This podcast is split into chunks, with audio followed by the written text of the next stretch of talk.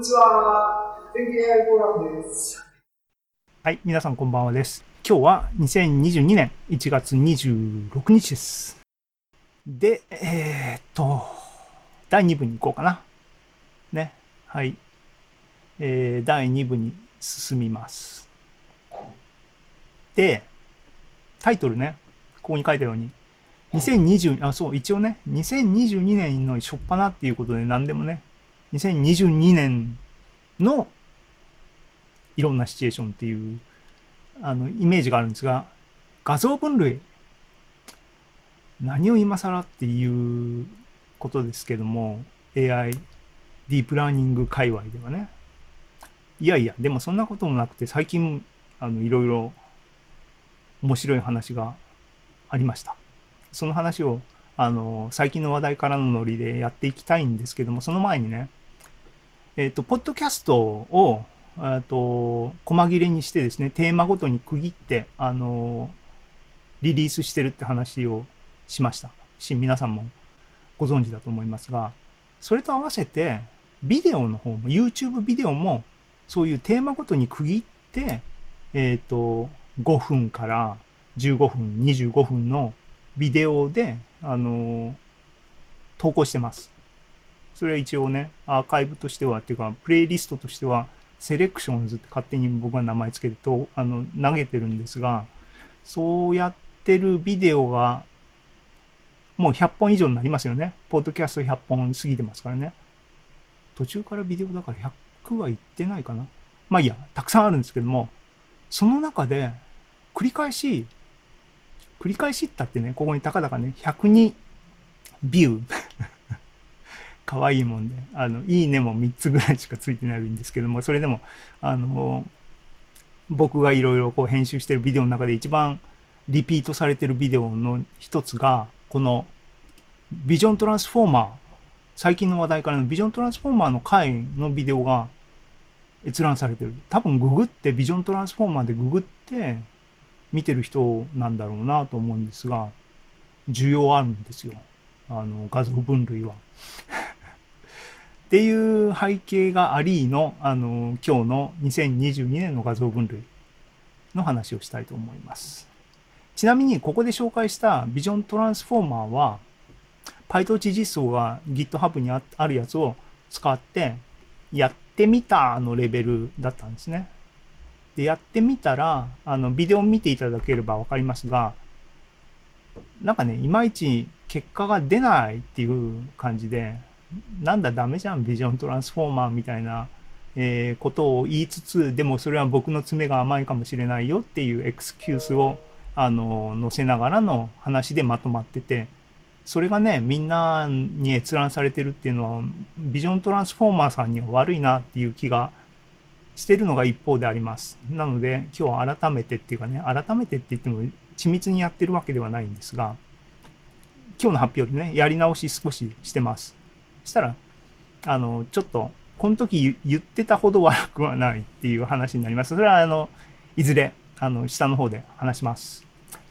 っていう前振りでね、えっ、ー、と、分かったと。これ2020年の11月に最近の話題からっつって、とうとう画像分類の世界にもトランスフォーマーがやってきたよっていう話を紹介したんですが、それの初っ端がビジョントランスフォーマーだったわけですが、最近ですね、 ConvNeXt っていう論文が、えー、Facebook AI リサーチフェアだけど、彼らはいつ名前を変えるんですかね、あれね。 Meta にね。メタ AI リサーチに名前変えるのかな？ MAIR にするのかな？ FAIR はフェアだからフェアにしてると何を言ってるかわかんないと思いますが、メアって何？ってことに、まあいいや。えっ、ー、とね、えっ、ー、と、ルカンが、ヤン・ルカンが、あの、ツイツイートで、ちょっと炎上してたの？よくわかんないですけど、あの、そういう細かいところはどうでもいいですが、えっ、ー、と、こういうコンブネクストっていうあの論文が、えっ、と、アーキテクチャが出ましたと。えー、趣旨は何かっていうと、今言ったように、えー、ビジョントランスフォーマーをきっかけに、ついに画像分類とか画像系の話にも、コンボリューショナルネットワークじゃなくて、トランスフォーマーがやっぱり威力があるんじゃないかっていう雰囲気になってきたんですが、おいおい待てと。画像にはやっぱりコンボリューションがいいんだよっていう、そういう、あのね、あの、逆襲って適当にあの書きましたが、そういうノリの論文です。で、ね、あの、わかりやすいように、キータもね、あの、もう早速、あの、わかりやすい論文を読んだ記事が書いてあるんで、あの、見てください。で、これがオリジナルの、オリジナルっていうかその論文です。えっ、ー、と、フェアで、まだフェアって言ってやんな、彼らが。えっ、ー、と、論文のタイトルは、あ ConvNet for the 2020s 2020年代のコンブネットっていうことで、みんな、皆さん、あの、ご存知の通り、このグラフがね、すごい印象的な論文ですね。はい。で、えっ、ー、と、 ConvNeXt。ここに VIT っていうのは Vision Transformer で、 Vision Transformer、Transformer を画像に応用するっていうやつのえっ、ー、と、マイクロソフトが出してる Swin っていうのが一時期すごく話題になりました。で、VIT に対してぐんともっと良くなったよ。さすがやっぱ Transformer 強えなって言ってたところで、今回、フェア、Facebook が、いや、と。コンボリューションのね、ネットワークをきちんと2020年の知見をしっかり使えば、きちんと性能出て、トランスフォーマーに負けてないよっていう話ですね。で、えっ、ー、と、このスウィンとか VIT とか出てきた時には、えっ、ー、と、 ConvNet に勝ったっていう文脈で、 ResNet が比較対象としてずっと使われてたよ。それはアンフェアだねっていう、アンフェアだ。ね。どうでもいい。っていうことで、あの、そういう、そういう意味で2020年代の ConvNet っていう意味で ConvNeXt っていう、えー、呼び方を彼らはしてるんですね。で、Facebook リサーチ自身の GitHub サイトでオフィシャルに、えっ、ー、と、コードが出てると。まあ、じゃあもうこれ使やいいやんっていう話なんで、あの、後で使ってみます。でね、このツイートの中で、これはあの、このキータさんの、なんとかさんの著者の人は Team N さんですね。はい。あの、このサイトを見てください。僕はつまみ食いしてるだけですが、ツイッターにね、あの、コンブネクストの、あの、論文の話が出たときに、面白い論文だけど、僕たちの、僕たちのなのかな？あの、モデルは、あの、今紹介した図で言うと、ここにいるんだよ。俺たちを忘れないでっていう主張が何件かあったみたいですね。その一つが、VIT ね。VIT も2020年の出っぱなのものがここに書かれてるんだが、その後、 augmentation とか regularization を入れたものを入れたらっていうふうに主張してるの。 augmentation を入れたら緑の線ぐらい上がっちゃうじゃんっていうのを、こうじゃないとフェアじゃないよっていうふうなコメントをしてる人がいたと。えっ、ー、と、こっちの人は、えっ、ー、とね、 EfficientNet っていうのは、あの、一時期 state of the art ね、 ConvNet 系の、えっ、と、席巻しましたが、そいつのバージョン2っていうのは、2021年出てるよ。で、それをあの、プロットすると、この辺にいるんだよ。だから、 ConvNeXt だけがすげえわけじゃないよっていう、ね、バージョン2って僕もフォローできてなかったんですけども、そういう指摘があったというコメントがさっきの上の聞いたに、ツイッター上でそういうのがありましたよっていう話がありました。なるほどと。まだまだアクティブですねと。画像分類っていうか画像処理にディープラーニングを使うっていうのはなまだアクティブな感じなんだねっていう話です。ね。あの、はい。っ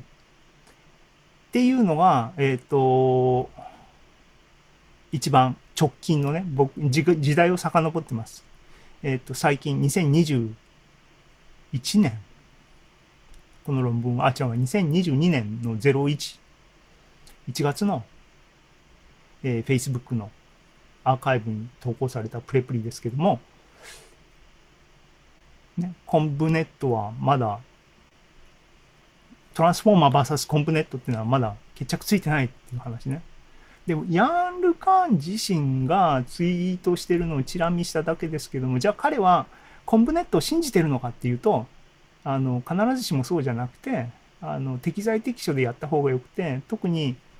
えっ、ー、と、処理の画像をまず受ける部分の前半戦はコンプネットの方が優れてるかもしれないけども、